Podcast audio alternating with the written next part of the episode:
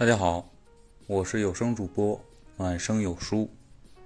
今天的话题是：我的职场有多卷？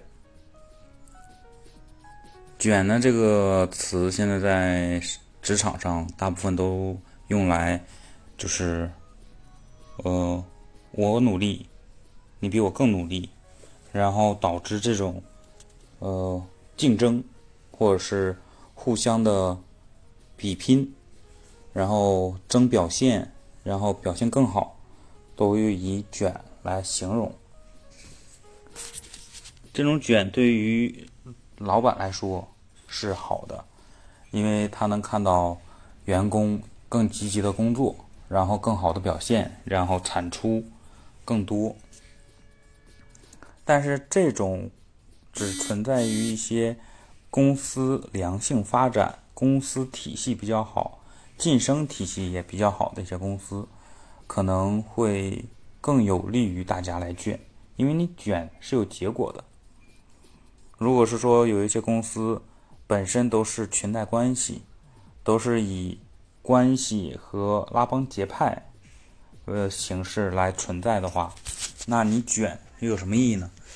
因为到最后，你无论有多卷，无论有多努力，到最后。都得不到一个你想要的结果，而都是一些裙带的一些关系在那边。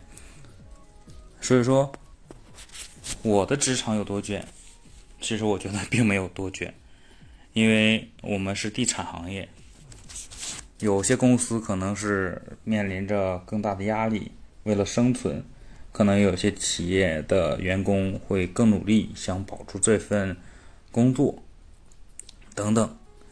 但是有些公司，它真的就是公司也就这样了，然后不一定什么时候就没了，或者是下了个地块或者下个项目在哪儿，未来有没有前景也不知道的情况下，你说让员工到底有多卷，也不见得。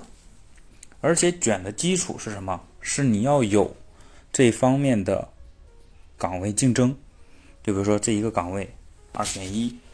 或者是四选三，等等等等，这个大家是卷的有意义，卷的有目标。如果这个公司无论如何就这样了，干多干少都这样，那你卷是为什么？是为了自我价值？这样也可以。